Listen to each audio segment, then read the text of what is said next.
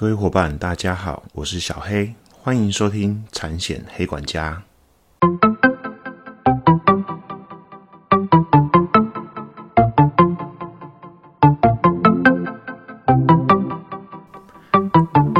产险黑管家可以透过所有通路商家收听，不管你是 iOS 系统或是 Android 系统的手机，请搜寻产险黑管家。各位伙伴，这两周还好吗？好险，疫情没再持续扩散。幼儿园这两年以来真的好辛苦，尤其是各位寿险商品，我相信是要跟客户面对面好好仔细解说，成交率才会高的。所以保险行销在我的认知里就是专业加温度。而如果因为疫情而无法跟客户见面，就会少了一种温度。大家觉得对不对？跟大家分享一个趣闻：小黑的单位啊，那天来一个柜台客户要买车体险，跟柜台小姐互动的过程当中，因为客户拿着车险条款逐条问，那柜台小姐有点招架不来。身为单位主管的我，当然就挺身而出喽。在应答的过程当中，当然客户很满意我的回答。最后我有多问一下客户为什么会选择我们公司，客户回答说，因为他常年旅居在国外，最近回来台湾定居，因为上个月弟弟发生车祸要赔人家很多钱，所以上网查询国内的保险公司贩售的内容，他发现我们的公司的网页是最亲民的，很好操作，但是越好操作。保险想要懂的内容就会越被省略，想要深入了解或者想要了解实物上理赔的方式就没有办法透过网络上去了解，所以才柜台来问。我只跟他回馈一句：保险找业务，专业有温度。他也非常认同，还是要要找业务人员才对。那因为他刚从国外回来，其实没有认识的业务人员。那他针对我的服务，他也觉得我充满了温度。所以各位伙伴啊，你够专业，能把够复杂的条款白话或是举例给客户听，真的不怕未来数位化的浪潮啦。共勉之喽。回来今天的主题，车借男朋友开撞车了，车体险不能赔，别担心，你不是只有嫁给他这种唯一的选择，一个附加条款可以让你一直换男友。这是我处理过的另外一个案子，在第十集我有跟大家分享一些车体险的概念。那集有稍微跟大家提过各式车体险，不管甲式、乙式、丙式。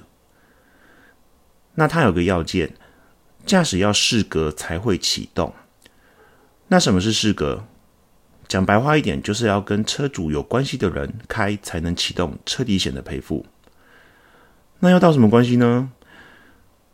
如果车主是自然人，那就是依民法的四等血亲和三等姻亲；车主如果是法人，就是公司正式任用的员工等等的。而我这个案子过程是这样子的：女朋友一台 T 牌的小鸭，车主是妈妈的，跟男朋友开车出去玩，男朋友驾驶不慎在快速道路上追撞前车。我没记错的话，前面那台车是 B N W 叉五吧？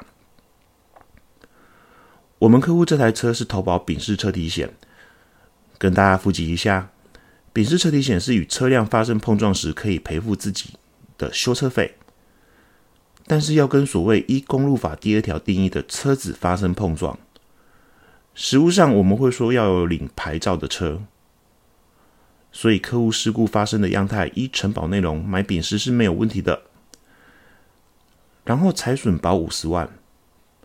B N W 车子，我印象中好像估了三十几万吧，保也够。第三人财损的部分没问题，追撞前车全责。男朋友有适合的驾照、没酒驾等等的违法情事，而客户自己的车子也估了三十几万。但重点来了，因为是男朋友开的，跟车主没有一条款有的血缘关系。也就是三等姻亲、四等血亲的关系，所以车体险无法赔付这三十几万。这件事已经不是花多少聘金的问题了，而是还没娶就花人家嫁妆的问题。客人当下其实蛮傻眼的，他根本不知道这样车体险没有办法赔付。那当事者的男朋友很激动，一直推脱当初业务人员没跟他们讲清楚，要我们保险公司吞，不然就要去申诉业务员，造成业务员没工作。各位伙伴啊，这就是我常提醒你们的，在产险的商品上当中，其实客户有很多的时候都是发生了事故后才知道这张保单有问题，一发生有问题就会回来怪你们业务员人员当初没有讲清楚，一直以来都。是这样，这也就是为什么小黑要开节目，让大家学习一些产险的专业，尤其是实务上的专业。在帮客户规划产险保单时，什么东西对客户来说很重要？客户是信你的专业，还是商品内容？如果你只是一个商品的转介平台，那你终究会被网络取代，然后客户永远只会跟你比价格。我跟那位男朋友说。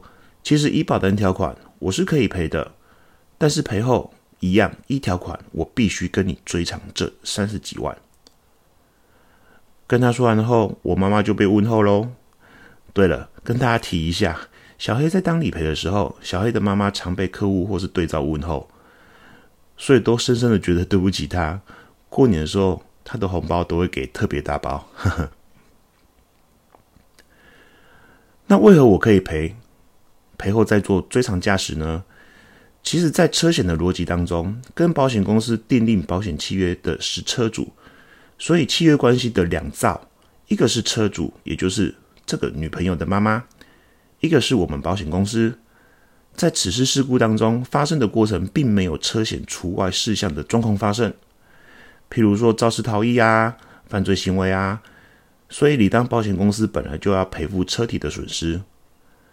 所以车体险条款在被保险人的定义下的下方才会写到一段。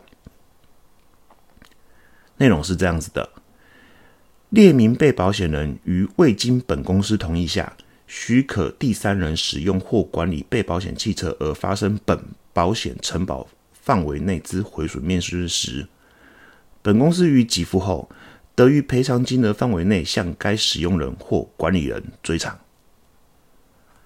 白话文跟各位伙伴解释一次：驾驶不适格，但是是你车主许可他去开的，保险公司依保险契约关系还是可以赔你，但是会去跟车主许可使用的这个人去做代位求偿，就是赔完去追回这笔钱的概念喽。这边顺便跟各位伙伴说，财产保险的保障，任何的财产发生承保事故，符合理赔要件，启动理赔后。都会去跟造成这个事故的人做代位求偿哦。一般火险也是，工程险也是，除非他就是这个财产的所有权人，或者是符合被保险人定义的人。那这三十万的车体损失费用真的无解吗？其实车体险有个附加条款，各间保险公司的名称都差不多，叫做汽车车体损失保险许可使用免追偿附加条款。加了这个条款，条款保费多缴几百元，只要车主同意给任何人开，车体险都会赔，并不会做赔后追偿的动作。所以上述这个案件，女朋友不用因为这三十万就一定要嫁给这个男朋友，有这个附加条款，她还可以不断的继续找合适的男朋友帮她开车，都不用怕赔不到哦。在这里，小孩还是要提醒各位伙伴。客户永远不会非常清楚、明白、了解自己的保险内容，通常都是出事不能赔的时候才来怪您。所以，这个附加条款在我的认知，除了保障到客户之外，另外一方面也是保护到各位的招揽过程。再来，以我的经验，通常客户跟你说不会有其他人开的状况，根据墨菲定律，他就一定会有不小心给别人开而导致出险不能赔的状况要您处理。所以啊，有买车体险的客户，帮客户加一加这个附加条款吧，利他又利己哦。保险找业务，专业有温度。今天的节目到这，希望各位伙伴有学到东西。如果喜欢小爱的频道，另希望各位伙伴不吝啬给我五颗星以及评论，会是我持续往下创作的动力。欢迎透过 Google、Apple、Podcast 等频道订阅。而有任何问题询问或是指教，以及想听听产险其他内容。欢迎 email 到 f a n a m o 三一六小老鼠雅虎 .com 打 t w，我们下集见，拜拜。